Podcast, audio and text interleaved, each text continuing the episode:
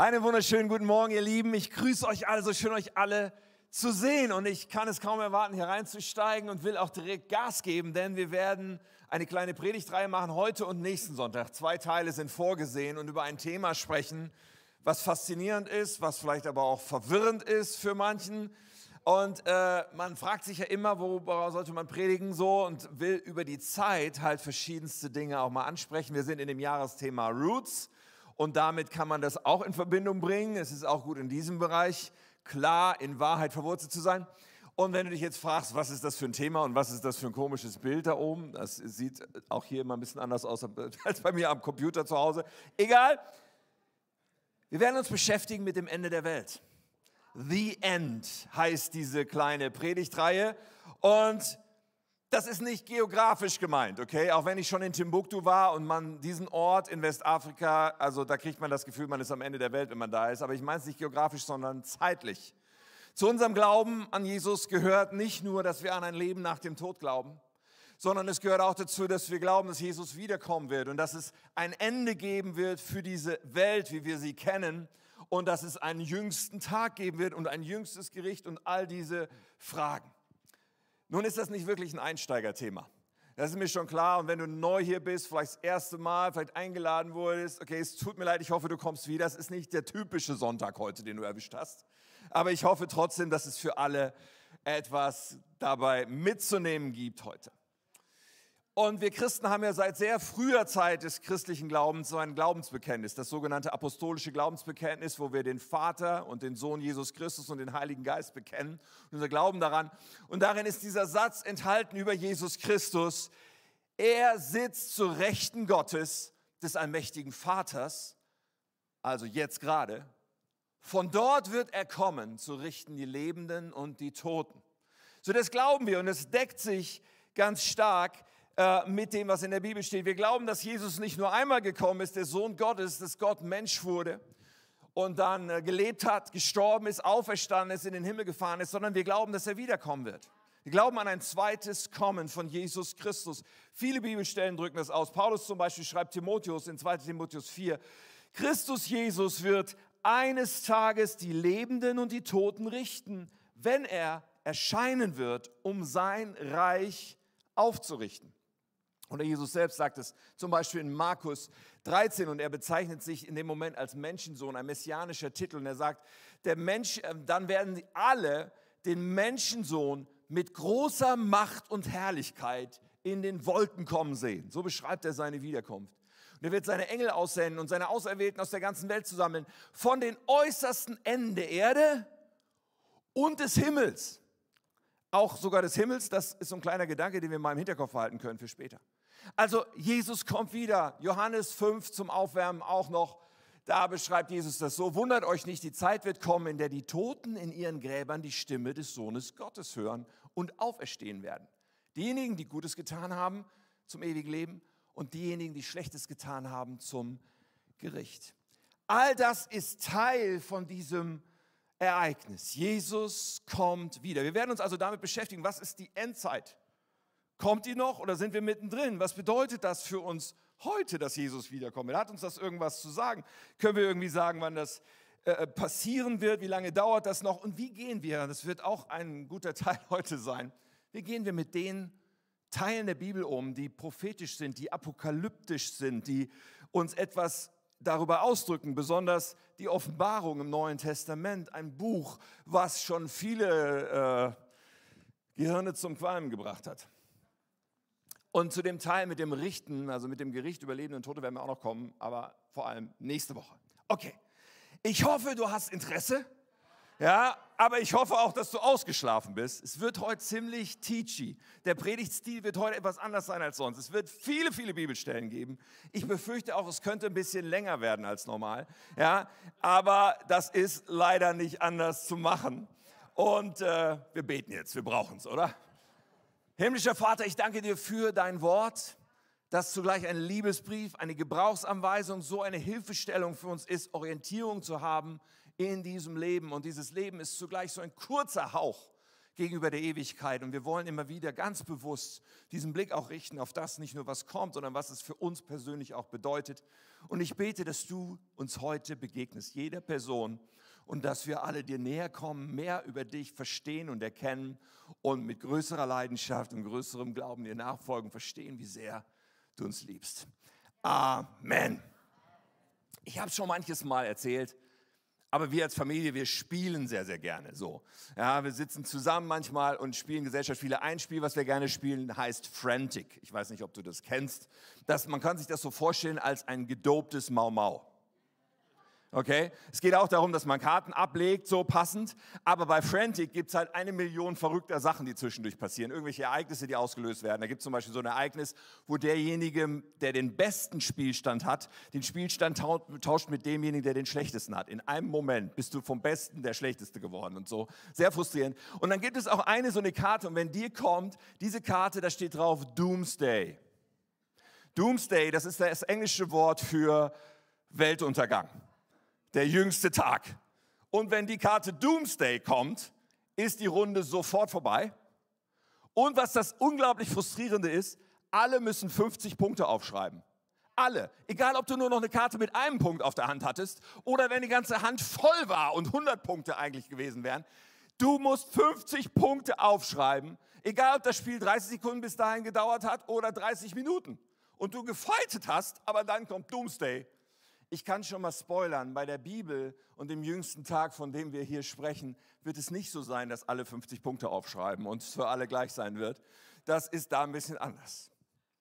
Nun, die Vorstellung, über diese Dinge biblisch prägen zu lassen, ist gar nicht so leicht. Denn wir können hier feststellen, dass die Menschheit schon eine große Faszination hat und auch ziemlich viel Fantasie wenn es darum geht, sich das auszumalen. Hollywood hat schon unzählige Streifen darüber gedreht, wie der Weltuntergang aussehen wird. Und irgendwie beeinflussen einen solche Vorstellungen. Aber auch in der Christenheit gibt es ja unzählige Bücher und Romane darüber, wie das dann alles ablaufen soll. Und das prägt die Vorstellung von Menschen auf die vielfältigste Art und Weise. Und solche Endzeittheorien gibt es auch, aber besonders, muss man sagen, in den letzten 200, 300 Jahren hat das so richtig Konjunktur. Also bei jeder Krise und bei jeder Zeitenwende und bei jedem großen Ereignis gibt es dann wieder eine neue Theorie. Und so wurde nicht nur der Nationalsozialismus und der Kommunismus und der Islamismus und natürlich die Pandemie und äh, Putin und was weiß ich irgendwo einsortiert. Man hat das schon bei Napoleon gemacht, äh, dass man ihn so einsortiert hat. Und das ist jetzt genau das, was da in der Offenbarung steht. Und dann hat man äh, äh das immer wieder gemacht. Bei jedem Jahrhundertwechsel in den letzten Jahrhunderten gab es vorher immer so eine Bewegung von, oh, jetzt bei dem Jahrhundertwechsel ja, oder bei dem Millenniumswechsel, viele werden sich vielleicht noch erinnern, jetzt passiert's, aber es wurde viel Altpapier produziert. Bei vielen dieser Bücher, die geschrieben wurden, ein paar Jahre später war einfach klar, okay, das war auch alles irgendwie Quatsch, kann man nichts mehr mit anfangen. Geboren sicherlich aus einer Unsicherheit, aus einer Furcht oder einfach aus einer Neugier. Ich möchte wissen, was da alles kommt und was da alles passiert. Und am liebsten möchte ich ganz genau ausrechnen und so. Ähm, wie das alles ablaufen wird. So, und ich möchte quasi voranstellen, eine Aussage von Paulus, eine, eine Bitte von Paulus, die, glaube ich, eine gute Überschrift ist, wenn man sich mit diesem Thema beschäftigen will. Und das finden wir im zweiten Thessalonicher Brief. Im zweiten Thessalonicher 2, Vers 1 sagt Paulus folgendes. Nun haben wir, also er schreibt den Brief nicht alleine so, er sagt wir, wir haben eine Bitte an euch, liebe Geschwister, also die Christen dort in dieser Kirche. Und zwar im Hinblick darauf, dass Jesus Christus, unser Herr, wiederkommt und dass wir dann mit ihm zusammengeführt werden. Er spricht also genau darüber. Und jetzt kommt die Bitte, die er hat. Er sagt, lasst euch nicht so schnell durcheinander bringen oder gar in Angst und Schrecken versetzen.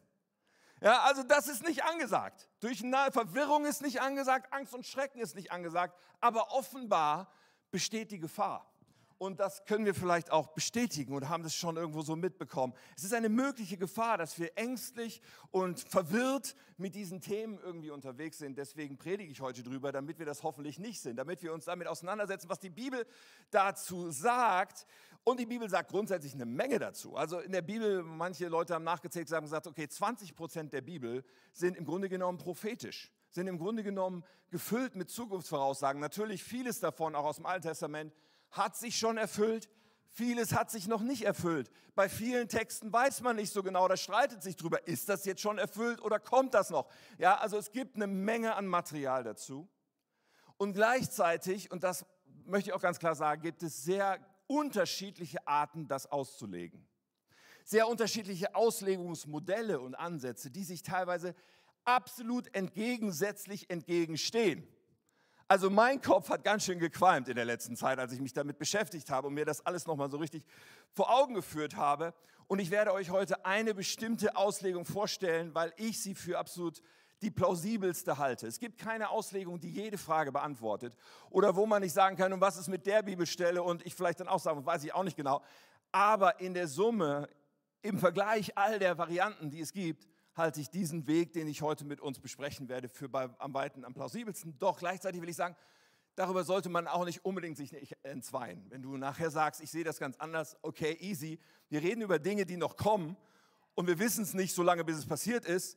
Also äh, dann brauchen wir uns auch nicht wirklich zu streiten. Man kann das verschieden sehen. Aber wichtig, und das ist mir wirklich, wirklich wichtig, auch von dem, was Paulus hier sagt, eine Frage am Ende ist immer, was ist die Frucht in unserem Leben? Was ist die Auswirkung, wenn wir uns mit Endzeit, wenn wir uns damit beschäftigen, dass Jesus wiederkommt, wenn die Auswirkung ist, dass ich Angst habe, wenn die Auswirkung ist, dass ich gelähmt und passiv bin, dass ich verwirrt bin, dass ich irgendwelche Verschwörungstheorien irgendwie glaube und so weiter, wenn das die Auswirkung ist, dann würde ich sagen, ey, das, das kann es nicht sein.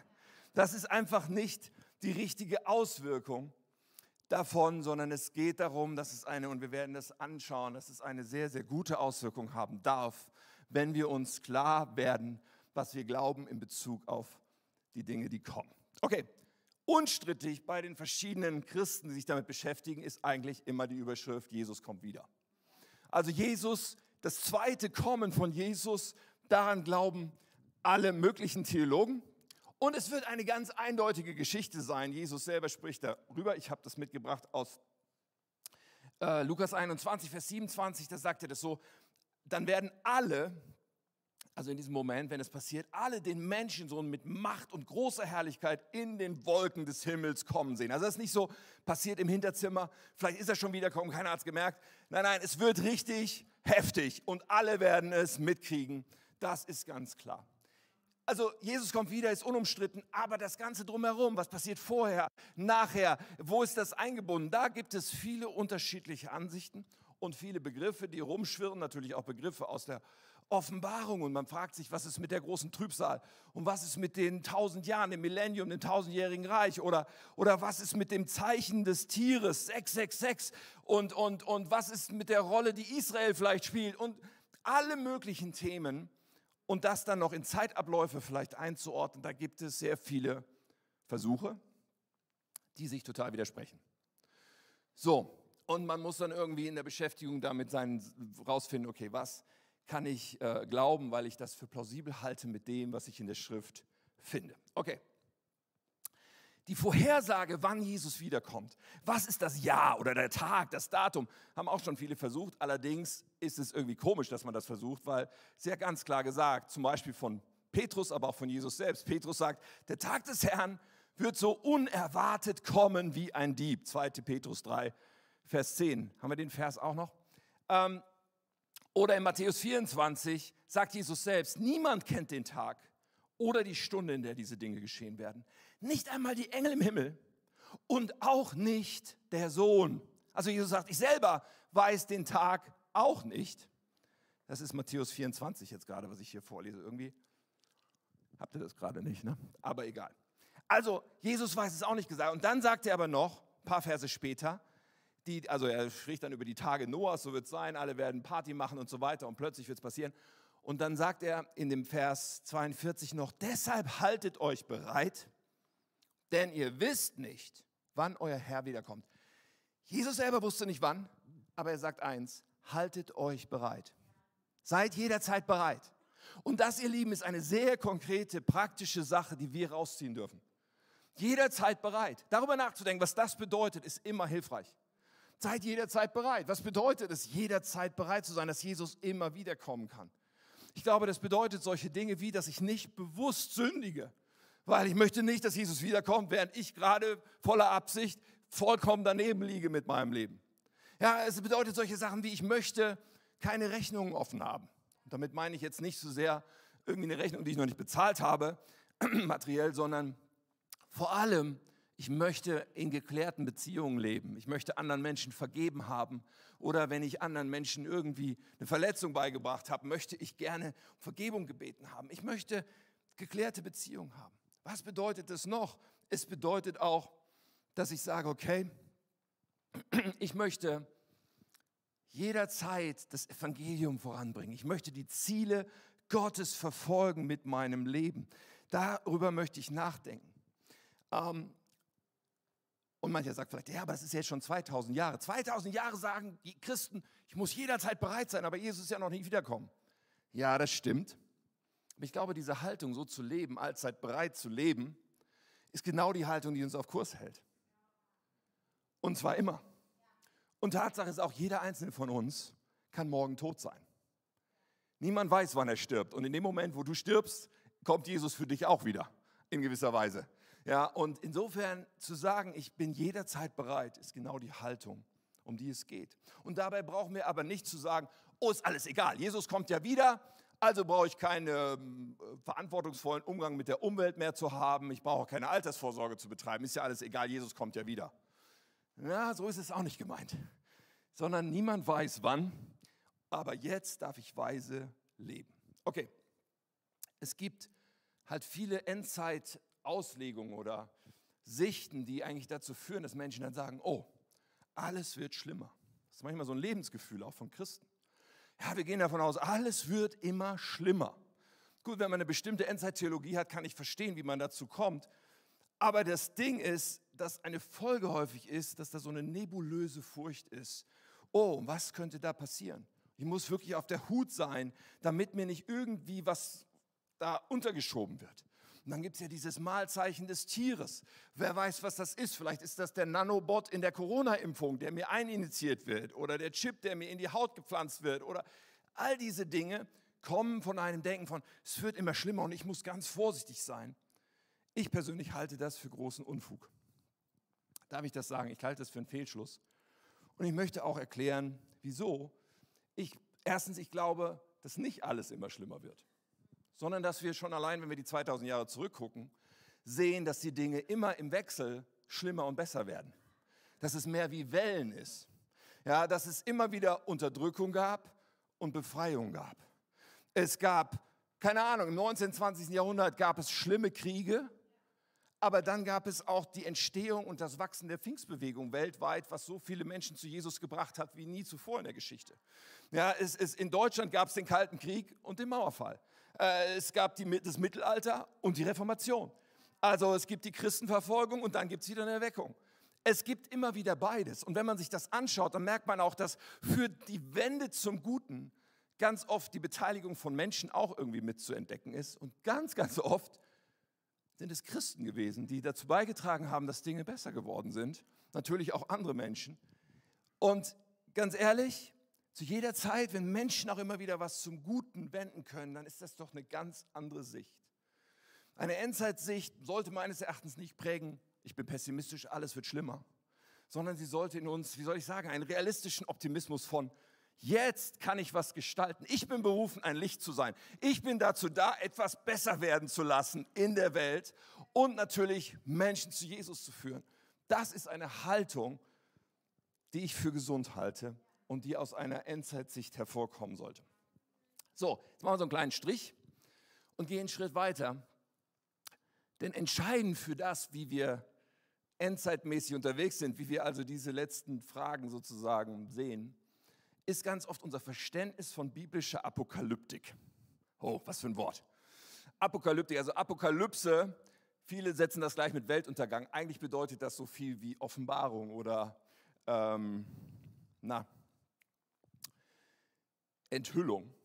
So, und das Wort Offenbarung ist auch der Titel vom letzten Buch der Bibel. Das ist die Apokalypse, weil es eine Offenbarung ist. Ja? Ähm, und diese Literatur haben wir in der Bibel. Äh, ja, auch im Alten Testament haben wir einige solcher Bücher. Und es gibt zwei ganz verschiedene Ansätze, daran zu gehen. Sozusagen, wie ich mich an die Auslegung mache von dem, was da steht. Und ich habe euch das mal in einer kleinen Tabelle mitgebracht und ich kann schon mal spoilern, dass ich mich auf der rechten Seite dieser Tabelle innerlich verorte. Aber es gibt einen Weg, das auszulegen, zu sagen, hey, das ist alles, was in der Offenbarung steht zum Beispiel. Alles ist wörtlich zu verstehen. All diese Dinge sind ein Versuch von, von, von Johannes, etwas zu beschreiben, aber das ist ganz wörtlich zu sehen. Und die Offenbarung ist chronologisch zu lesen. Das heißt, von Kapitel 1 bis 22 kannst du alles in einen zeitlichen Strahl legen, der genauso ist, wie Johannes das aufgeschrieben hat. Und das, was dann die Folge ist, ist, dass von der Relevanz her man dann bei ganz vielen sagt, hm, das ist halt irgendwann relevant. Ja, die ersten drei Kapitel sind vielleicht noch für die Gemeinden da relevant gewesen, aber ansonsten ist halt alles, das kommt alles noch. Ist nicht meine Art, das zu sehen, aber es gibt viele Theologen, auch geschätzte Theologen, die auf diesem Weg unterwegs sind. Und dann gibt es viele Theologen, die einen anderen Weg sehen. Und diesem folgt auch das, was ich euch heute erzähle, nämlich zu glauben, dass die Offenbarung typisches Beispiel von symbolischer Prophetie ist, wie sie im Judentum auch in Hesekiel und in Daniel und in anderen Schriften verbreitet sind, eine, eine symbolische Auslegung erfordert, weil es so viele Symbole sind, die auch biblisch schon vorgekommen sind zuvor. Und dass wir die Offenbarung verstehen dürfen als Abschnitte, die parallel zueinander ablaufen und nicht alle hintereinander. Also ein progressiver Parallelismus. Das Progressive heißt, dass es schon einen Fortschritt gibt in der Zeit, aber dass es in den Abschnitten, und ich werde das gleich noch aus, äh, ausführen, äh, sozusagen Parallelen gibt, wo Dinge sich in der Offenbarung wiederholen. Aber die Relevanz der Offenbarung ist tatsächlich jetzt. Sie ist auch schon vor knapp 2000 Jahren. Sie ist durch die ganze Kirchenzeit, von dem Moment an, wo Jesus Christus in den Himmel aufgefahren ist, bis zu dem Moment, wo er wiederkommen wird, ist relevant, was in der Offenbarung steht, weil es äh, um, um, um Dinge geht, die beschrieben werden, die Muster sind für die Kirchen. Wir werden auch darauf noch kommen. So, diesen Ansatz zu verfolgen, führt zu ganz anderen Ergebnissen als der andere Ansatz. Führt zu ganz anderen Schlüssen als der andere. Okay, ihr seid ja noch frisch und wach. Gehen wir also weiter. Die Offenbarung wurde geschrieben von Johannes. Das war ein Jünger von Jesus, also einer von den zwölf. Und er schreibt das ganz am Ende seines Lebens, in den 90er Jahren des ersten Jahrhunderts, so 95 nach Christus oder sowas auf der Insel Patmos. Er war wegen seines Glaubens verfolgt und war ins Exil geschickt worden. Aber im Gegensatz zu den anderen Jüngern hat er einen natürlichen Tod dann irgendwann erlebt wohl. Äh, jedenfalls schreibt er, weil er diese Vision hat, schreibt eine Vision auf auf dieser Insel. Eine symbolische Vision im Stile jüdischer Schriften wie Daniel und Hesekiel. Und in der Einleitung schreibt er schon, dass das ein Brief ist an sieben Gemeinden. Wenn du die Offenbarung liest, merkst du das direkt am Anfang. Er nennt konkret sieben Gemeinden in Kleinasien. Das ist da, wo heute die Türkei ist. Und diese Gemeinden, die gab es wirklich. Es waren existierende Gemeinden. Und man muss sehen, dass da zwei Dinge sind. Zuerst einmal, es ist eine Botschaft an die sieben Gemeinden. Und es war nicht so nach dem Motto, die sieben Gemeinden kriegen eine Botschaft und die ersten drei Kapitel, da können sie noch was mit anfangen und der Rest ist halt irgendwann. Nein, nein, die ganze Offenbarung war eine Botschaft für diese sieben Gemeinden aber gleichzeitig gilt, weil ganz viele Muster angelegt sind, die quer durch die Kirchengeschichte immer wieder kommen, immer wieder kommen, immer wieder kommen, dass all das auch für uns relevant ist. Dass wenn wir die Symboliken richtig anwenden, dass wir sagen, okay, das ist für uns auch etwas, was viel zu sagen hat. Okay. Wie gesagt, es gibt ganz viel Symbolik. Da ist das Opferlamm zum Beispiel. Jesus wird als Opferlamm in der Offenbarung dargestellt und jeder Jude hat sofort an das Passalam gedacht, was ihnen sehr vertraut war. Äh, da gibt es die Schriftrolle, es gibt ganz viele Siebener-Zyklen, sieben Siegel, sieben Posaunen, sieben Zeichen, sieben Schalen und ganz viel Symbolik, die man wiederfindet, wo man Schlüssel findet, schon in den fünf Büchern Mose. Teilweise in der Schöpfung, teilweise in dem, in dem Geschehen, wo Gott Israel aus Ägypten befreit. Man findet Ausdrücke wieder. Und dann geht es um Babylon in der Offenbarung und wie, wie die Hure Babylon zu Fall gebracht wird. Ein klarer Bezug schon zum Turmbau zu Babel, der ganz früh in der, in der Menschheitsgeschichte passiert und der nicht nur ein Ereignis ist, sondern auch ein Symbol für ein wiedergöttliches Bestreben des Menschen. Wir kommen hier ohne Gott klar und wir machen das auf unsere Weise. Und dieses, dieses Babel, Babylon, was synonym ist, taucht dann auf. Ja, es wird, es wird ja auch ein, ein Weltreich. Aber zur Zeit des Neuen Testaments gab es nicht mehr Babylon als Weltreich, sondern da war Rom das Weltreich. Für die Empfängergemeinde, diese sieben Gemeinden, war das Babylon mit Sicherheit das römische Reich zuallererst mal. Daran werden sie gedacht haben, als sie von Babylon lasen. Aber durch die Geschichte können wir sagen, es sind viele Reiche schon angetreten, um ohne Gott und gegen Gott Menschen auch von Gott wegzuziehen. Und so viele Herrschaften hat es gegeben in den letzten 2000 Jahren, dass wir sagen können, das Muster erkennen wir wieder und wieder und wieder, was hier beschrieben ist, mit einer Symbolik. Also, jetzt nochmal zu diesem progressiven Parallelismus. Ich dachte, dafür mache ich auch eine kleine Grafik. Man kann sich das so vorstellen, man kann, dass diese roten Zahlen, das sind die Kapitel, kann sagen, es gibt sieben Abschnitte, jeweils ein paar Kapitel der Offenbarung mit gewissen Themen. Und zeitlich gesehen ist viel davon, beschreibt immer wieder Dinge, die halt heute relevant sind, die schon äh, der, für, der, für die frühe Kirche relevant waren. Aber es gibt ein gewisses Fortschreiten. Also gegen Ende der Offenbarung kommen ganz eindeutig Dinge, die noch offen stehen. So glaube ich, kann man sehr viel mehr entschlüsseln von dem, was wir in der Offenbarung finden. So, ganz wichtig ist zu verstehen, dass wir bei diesen sieben Teilen immer bei jedem Pfeil sozusagen etwas haben von dem, was schon jetzt Realität ist und einen Teil haben, der noch nicht da ist. Und dieses schon jetzt, aber noch nicht, ist auch ein Muster davon, wenn Jesus über das Reich Gottes spricht. Jesus Christus spricht über das Reich Gottes und er benutzt genau diese Spannung und zeigt diese Spannung auf. Auch Paulus und andere ja, dieses, das Reich Gottes ist nahe gekommen. Das Reich Gottes ist mitten unter euch, sagt Jesus. Aber dann redet er auch von einem Reich Gottes, was er aufrichten wird, wenn er wiederkommt. Er redet davon, dass etwas schon angebrochen ist, aber es ist noch nicht vollendet. Und in dieser Spannung steht auch vieles, was wir in der Offenbarung finden. Schon jetzt, noch nicht. Und mit dem ersten Kommen von Jesus und dann auch mit seiner Kreuzigung und Auferstehung und Himmelfahrt hat etwas angefangen, ein Zeitalter, was schon begonnen hat, aber noch nicht vollendet ist. Und die Vollendung wird sein zweites Kommen sein, wenn Jesus wiederkommt. So, das, was wir sehen müssen, ist, die Offenbarung wurde eigentlich quer durch die Kirchengeschichte eigentlich erst in jüngerer Zeit benutzt, um so eine Art Kaffeesatzlesen zu machen. Und das, was wir jetzt da gerade in der Zeitung gelesen haben, das ist genau das, was da in der Offenbarung steht.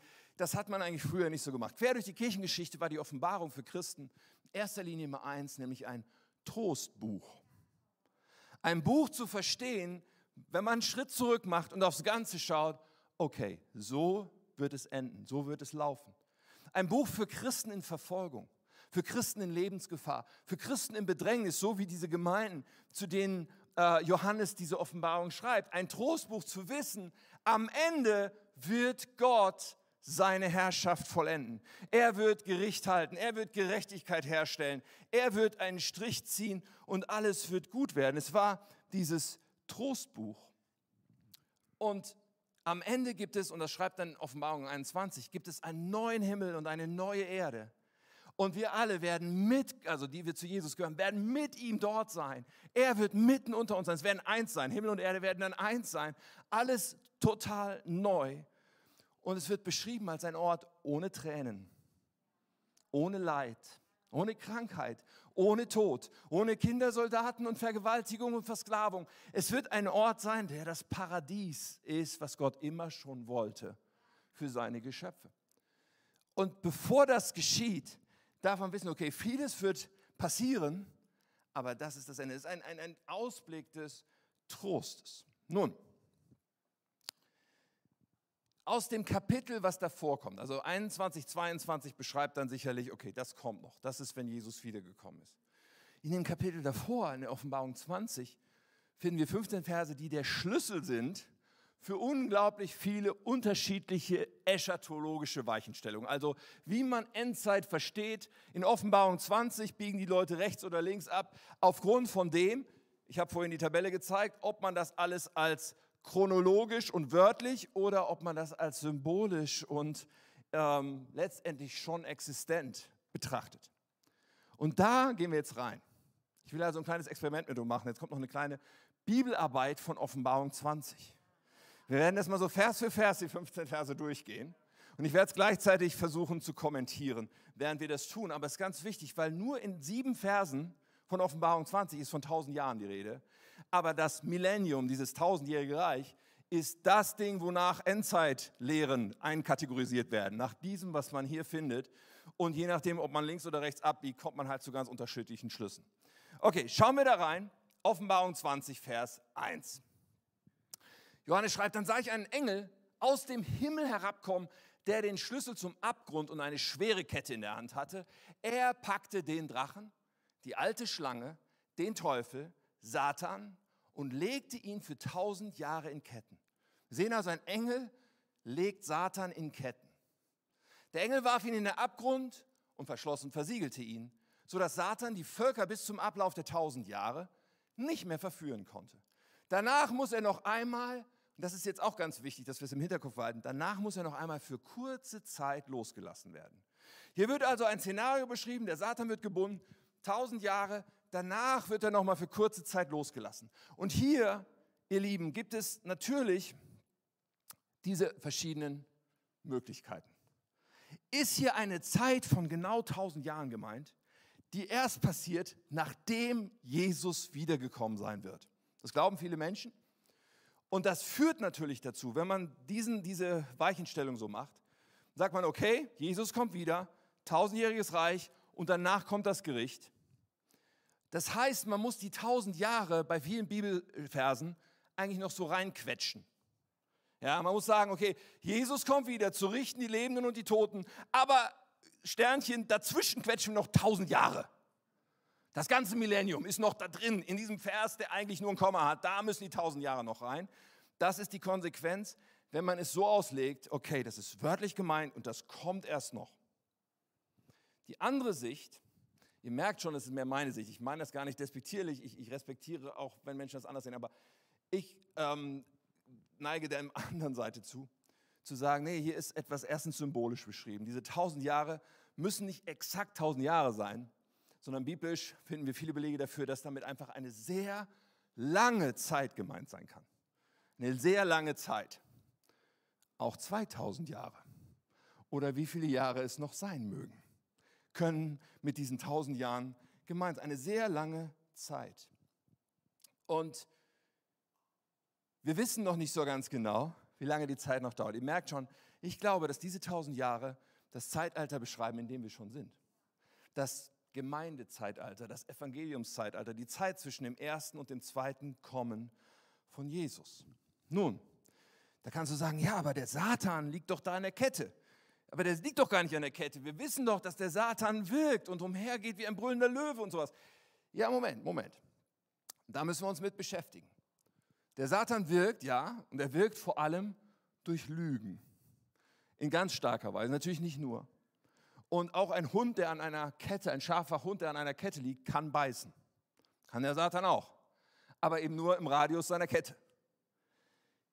So, das Ding ist, was der Satan nicht kann und was ihm seit 2000 Jahren nicht gelingt, ist zu verhindern, dass das Evangelium sich auf der ganzen Erde ausbreitet.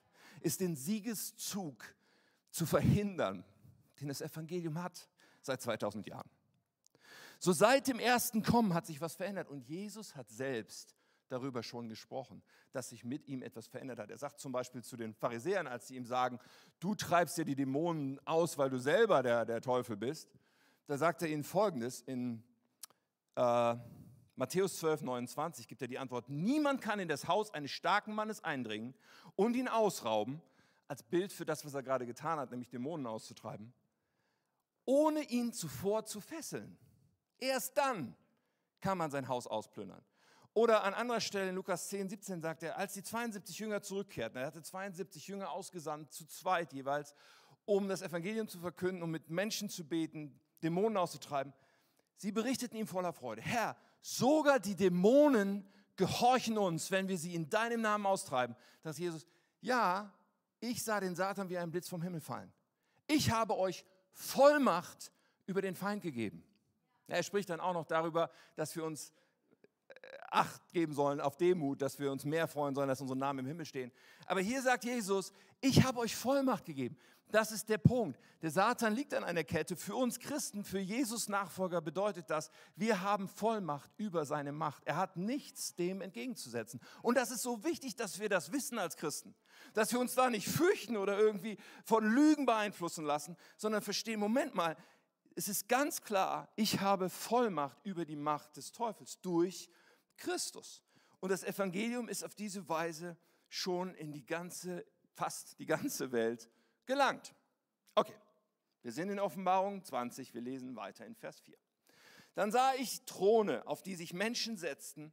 Also jetzt, jetzt haben wir hier mit Menschen zu tun. Wir müssen jetzt mal gleich überlegen, was, was, was passiert hier. Menschen, die Vollmacht erhielten, Gericht zu halten. Ich sah die Seelen derer, die getötet worden waren, weil sie Jesus bezeugt und das Wort Gottes verkündet hatten. Sie halten Sie hatten das Tier und sein Standbild nicht angebetet und sein Zeichen nicht auf ihrer Stirn und ihrer Hand getragen. Zwei Dinge.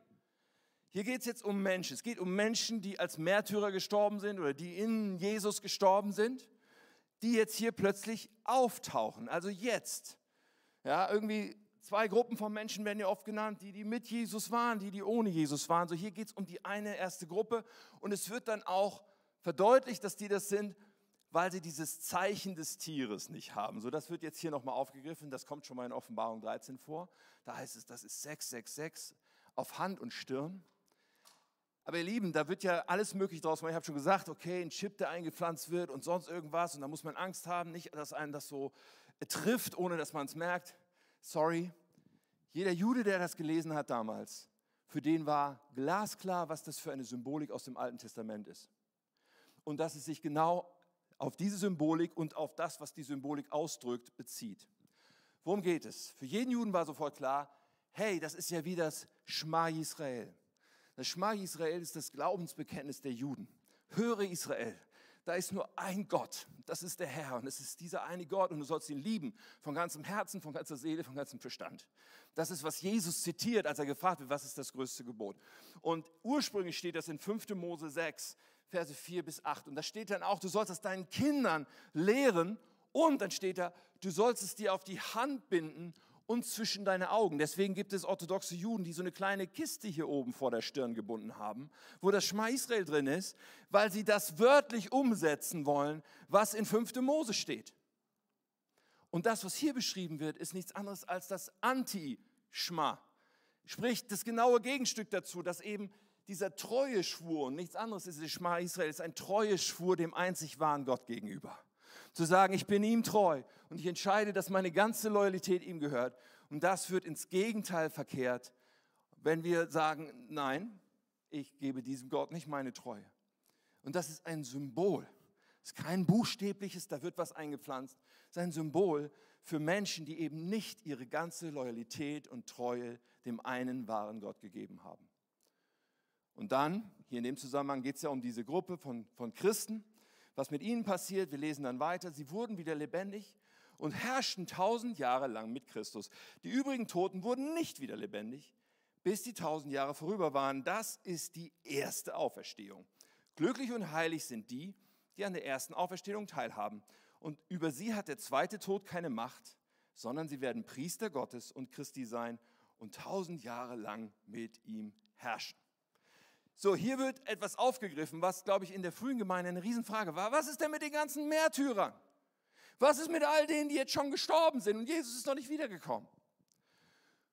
Und hier wird etwas deutlich gemacht. Man kann natürlich sagen, okay, die erste Auferstehung heißt, dass die, das muss noch kommen, weil das ist ja eine leibliche Auferstehung der Christen. Und dann muss offensichtlich danach die tausend Jahre und dann kommt die zweite Auferstehung derjenigen, die ohne Christus gestorben ist. Das ist die eine Art, das auszulegen, der ich nicht folge. Weil ich glaube, dass hier keine, dass die erste Auferstehung eine nicht leibliche ist. Und die, und die erste ergibt nur Sinn, wenn es auch die zweite gibt, aber eben auch für die, von denen hier die Rede ist. Es beantwortet die Frage, was mit den Menschen passiert, die gestorben sind als Jesus-Nachfolger, ohne dass Jesus wiedergekommen sind. Ja, das beantwortet, ganz am Anfang haben wir gelesen, die Engel werden die Leute sammeln bis an die Enden der Erde und bis an die Enden des Himmels. Wer wird denn da eingesammelt? Ja, die Leute. Es werden die Leute eingesammelt, wo Hebräer 11 und 12 spricht von den Glaubensmenschen, die vor uns gegangen sind, die eine Wolke von Zeugen sind. Es ist wie ein Bild in einem Stadion, wo die Ränge voll sind, voller Gläubiger, die vor uns gegangen sind. Und, und wir laufen auf dieser Bahn und sie, sie fallen uns an. Und ich glaube das von Herzen, dass das hier beschrieben wird, dass einfach klar gemacht wird, hey, niemand, der da gestorben ist, ist jetzt irgendwo, sondern die Menschen sind bei Jesus. Sie regieren mit Jesus, sie sind Priester mit Jesus. Und ja, sie werden eines Tages auch bei der zweiten Auferstehung dabei sein, aber sie sind halt schon bei der ersten, bei dieser äh, himmlischen geistlichen Auferstehung hier dabei. Nun, ähm, bis zur zweiten, bis zum Wiederkunft Jesu wird es gehen und dann wird es die leibliche Auferstehung geben. Wenn man sagt, das Millennium ist schon jetzt, das ist, es ist diese Zeit, von der hier die Rede ist, sie ist schon jetzt. So, ähm, dann kommt das, was in Vers 3 schon angedeutet wurde. Und das kommt jetzt in Vers 7 wieder. Wenn die tausend Jahre vorüber sind, die wie gesagt 2000, 2100, wir wissen es nicht genau, aber wenn diese Zeit vorüber ist, wird Satan aus seinem Gefängnis freigelassen werden. Also jetzt haben wir schon gelesen vorhin in Vers 3, es wird jetzt etwas passieren für eine kurze Zeit. Und das beschreiben die nächsten Verse diese kurze Zeit vor dem zweiten Kommen Jesu. Da heißt es, er wird umherziehen, um die Völker der ganzen Erde, die Gog und Magog genannt werden, sind übrigens Begriffe aus Hesekiel, zu verführen. Er wird sie zum Krieg sammeln, zu einem mächtigen Heer, so zahllos wie der Sand am Meer. Und ich sah sie, wie sie über die ganze Breite der Erde heraufzogen und, jetzt kommt, jetzt kommt, wogegen sich das jetzt richten soll, Gottes Volk und die geliebte Stadt umzingelten. Doch vom Himmel fiel Feuer auf sie herab und vernichtete sie. Also hier bahnt sich ein Krieg an. Satan wird irgendwie freigelassen, sammelt Leute, um in den Krieg zu ziehen, aber der Krieg wird nicht stattfinden, dieser Krieg. Sondern da, bevor es wirklich dazu kommt, fällt Feuer vom Himmel. Aber hier wird auch gesagt, gegen wen sich das richtet. Hier wird gesagt, gegen Gottes Volk und die geliebte Stadt. Ganz offensichtlich ein Ausdruck für Jerusalem für, für, also im biblischen Kontext völlig klar. Also es geht hier um Jerusalem, es geht um Israel. Und wenn wir das mal anschauen, die letzten 2000 Jahre Geschichte, wo es seit dem Jahr 70 nach Christus, wo der Tempel zerstört wurde, diesen Staat Israel ja über viele Jahrhunderte nie wieder gab. Und vor 75 Jahren entsteht der Staat Israel wieder, also wirklich menschlich gesprochen ein absolutes Ding der Unmöglichkeit aber im Hinblick auf solche Aussagen etwas, wo eine Voraussetzung entstanden ist dafür, dass das überhaupt passieren kann, was hier steht. Schon interessant. Was bedeutet das? Nun, es bedeutet, dass Gott souverän ist und Herr der Geschichte. Dass er genau orchestriert, was, wie, wann passieren wird. Es bedeutet auch, dass Israel nochmal eine Rolle spielen wird als, als Land in dem Moment, dass es nochmal ein, eine Ereignisfolge gibt, die sich darum drehen wird. Aber ihr Lieben, was bedeutet es nicht? Das bedeutet nicht, dass jede Kirche und jede neutestamentliche Kirche einen speziellen Auftrag an Israel hat. Irgendetwas wiederherstellen muss, was im Alten Testament irgendwie unvollendet geblieben ist. Oder Bäume in Israel pflanzen muss. Oder das Laubhüttenfest wieder feiern muss, wie es unter christlichen Zionisten durchaus passiert. All das bedeutet es nicht. Das Volk Israel heute braucht genauso das Evangelium wie jedes andere Volk. Ja, das ist unser Auftrag. Aber nicht eine spezielle Sache darüber hinaus, so glaube ich das. Ich weiß, viele Christen glauben anderes und das ist in Ordnung, aber ich glaube es tatsächlich so. Nun, wenn dieses Szenario entsteht, wird es ein Feuer vom Himmel geben. Und das, obwohl das in diesem Abschnitt nicht der Fokus ist, ist der Moment, wo Jesus wiederkommen wird. Ist der Moment, wo wir entrückt werden. Dazu sage ich gleich auch noch was. Und wo Jesus wiederkommt. Das ist alles in diesem Paket, denn wir sehen es an dem, was dann passiert, dass dann das Gericht beginnt. Vers 10, dann wurde der Teufel, der sie betrogen hatte, zu dem Tier und dem falschen Propheten in den Feuersee geworfen. Also es gibt dann ein Symbol für eine, eine endgültige Vernichtung und ewige Qual für den Teufel, für den Toten und auch für Gottlose, wie wir sehen werden, der mit Schwefel brennt. Sie werden in alle Ewigkeit gequält werden, Tag und Nacht. Und ich sah einen großen weißen Thron und den, der darauf sitzt. Jetzt kommt Jesus wieder ins Bild. Die Erde und der Himmel flohen vor seiner Gegenwart, aber sie fanden keinen Ort, um sich zu verbergen. Ich sah die Toten, die Großen und die Kleinen. Das ist jetzt die Auferstehung aller Toten. Großen und die Kleinen vor Gottes Thron stehen. es wurden Bücher aufgeschlagen, darunter auch das Buch des Lebens. Und die Toten wurden nach dem gerichtet, was in den Büchern über sie geschrieben stand. Nach dem, was sie getan hatten. Das Meer gab die Toten her, die darin waren. Der Tod und das Totenreich gaben die Toten her, die in ihnen waren. Sie alle wurden nach ihren Taten gerichtet. Der Tod und das Totenreich wurden in den Feuersee geworfen. Das ist der zweite Tod, der Feuersee. Und alle, deren Namen nicht im Buch des Lebens geschrieben standen, wurden ebenfalls in den Feuersee geworfen. Das ist, das ist das Gericht, was hier beschrieben wird. Das Gericht, was dann passiert, wenn alles zu Ende ist. Wenn Jesus wiederkommt. Ja, und an anderen Stellen wird beschrieben, dass da noch eine Entrückung stattfindet. Ja, diese Entrückung auch von der griechischen Formulierung ist genauso, dass wir Jesus entgegengehen, wenn er wiederkommt. Das ist wie eine Delegation, die früher, wenn so eine Stadt so eine Stadtmauer hatte und die Delegation wusste, da kommt der König, um in die Stadt zu kommen, ist eine Delegation rausgegangen, ihm entgegen, um den König in Empfang zu nehmen, schon vor der Stadt, zu sagen, gut, dass du kommst, König, wir huldigen dir, wir ehren dich. Und dann ist sie mit dem König wieder in die Stadt gegangen.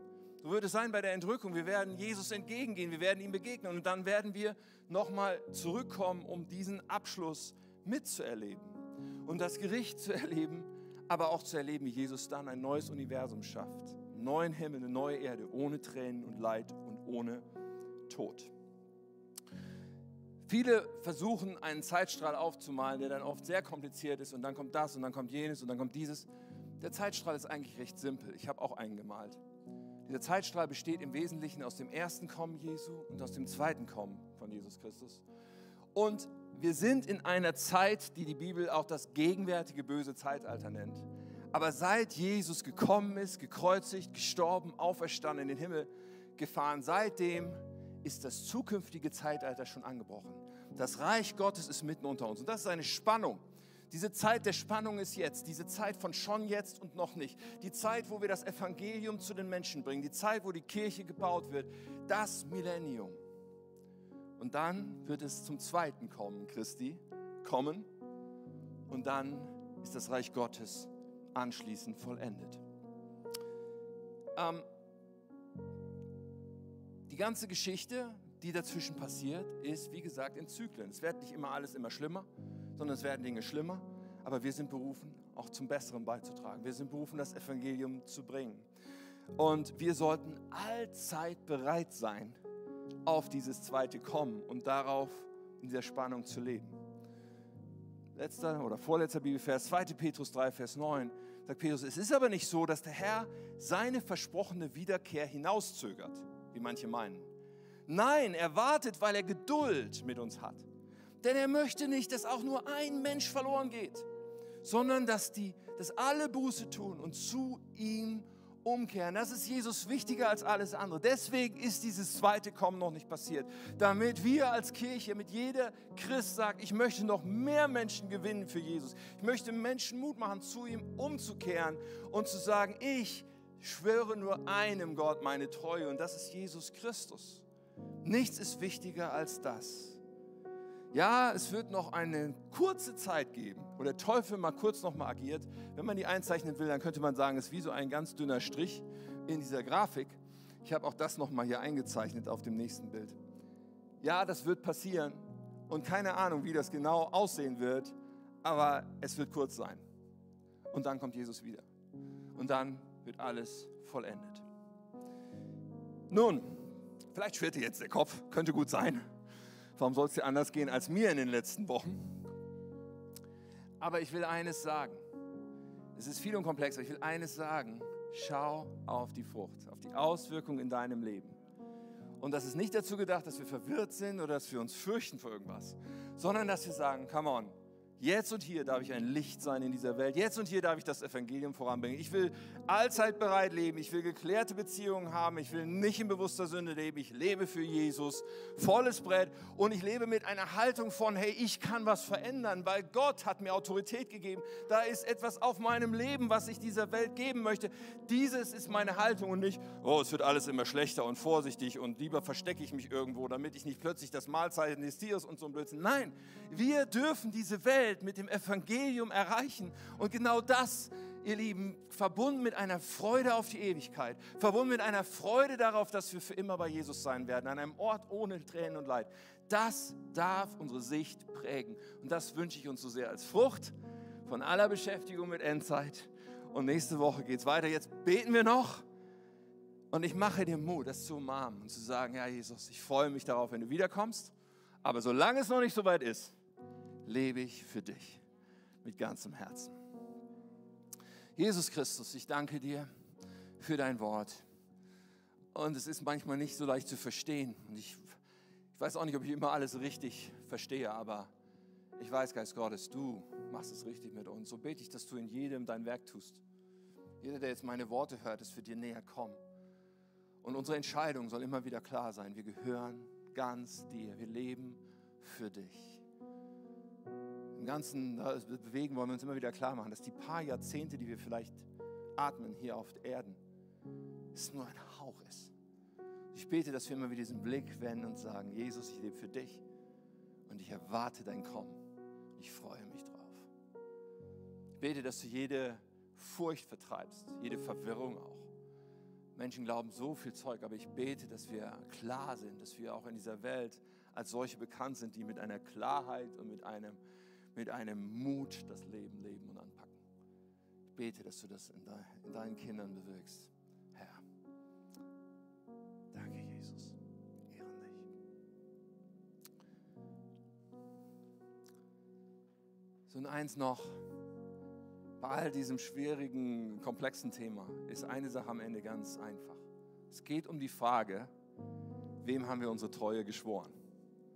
Es geht um die Frage, wem haben wir unser Leben gegeben? Und der Auslieferungszustand ist nicht, dass wir zu Gott gehören, sondern der Auslieferungszustand ist eben leider, dass wir von Gott getrennt sind. Deswegen ist Jesus gekommen, um eine Brücke zu bauen. Deswegen ist er am Kreuz gestorben, um all das wegzuräumen, was uns von Gott trennt. Deswegen bietet er uns seine Liebe, seine Gnade, seine Barmherzigkeit an. Aber wir müssen sie annehmen. Wir müssen sagen, Jesus, komm in mein Leben. Ich will dir gehören. Sei mein Herr. Sei der Boss, der König. Und sei mein Retter. Vergib mir meine Schuld. Und wenn du merkst, okay, diese Klarheit ist in meinem Leben nicht, diese persönliche Beziehung mit Jesus, die übrigens jeden Tag unseres Lebens prägen darf, die habe ich gar nicht. Wenn das du bist, dann möchte ich dich so ermutigen, heute diese Entscheidung zu treffen. Es ist nichts Schwieriges, du musst keine Voraussetzungen bringen. Du musst nicht erst irgendwas auf die Reihe bringen. Nein, nein, so wie du bist, darfst du sagen, Jesus, ich gebe dir mein ganzes Leben. Jesus wird in deinem Leben einziehen durch seinen Heiligen Geist, wenn du ihn einlädst. Und ich möchte so ein bisschen Hilfestellung geben, indem ich ein Gebet gleich anbiete, was du mitbeten kannst, um diese Entscheidung zu treffen, vielleicht zum ersten Mal, vielleicht auch um sie zu erneuern. Aber du kannst dich heute entscheiden, Jesus, ich gehöre dir, sei mein Herr und Retter und ich werde ab jetzt dir nachfolgen. Wenn das deine Entscheidung heute sein soll, dann mache ich dir Mut, dieses Gebet gleich mitzubeten. Und wir machen die Augen alle einfach mal kurz zu. Ich möchte dich noch zu einem zuvor ermutigen, dass du dir klar machst, yo, das ist wirklich meine Entscheidung, da stehe ich zu. Und das ausdrückst, indem du Jesus mal deine Hand entgegenstreckst, und zwar gerade jetzt. Und gerade jetzt deine Hand mal ausstreckst und sagst, Jesus, das bin ich. Ich möchte diese Entscheidung treffen oder erneuern. Dir gehört mein Leben. So gut. Wir warten einfach noch einen kleinen Moment. Ich glaube, das macht einen Unterschied für dich, wenn du sagst, ja, ich treffe diese Entscheidung ganz bewusst. Macht überhaupt den Unterschied überhaupt. So, wir werden jetzt beten und ich lade uns alle ein, mitzubeten. Aber wenn das heute so dein Schritt ist, dann leih dir ganz bewusst auf diese Worte. Mach sie zu deinem Gebet. Jesus, er hört dich dann. Wir beten zusammen. Lieber Jesus, ich komme jetzt zu dir, weil ich dir mein ganzes Leben anvertrauen will. Vergib mir meine Schuld. Räum alles weg, was mich von Gott trennt. Mach mich zu einem Kind Gottes. Füll mich mit deinem Heiligen Geist. Leite mein Leben.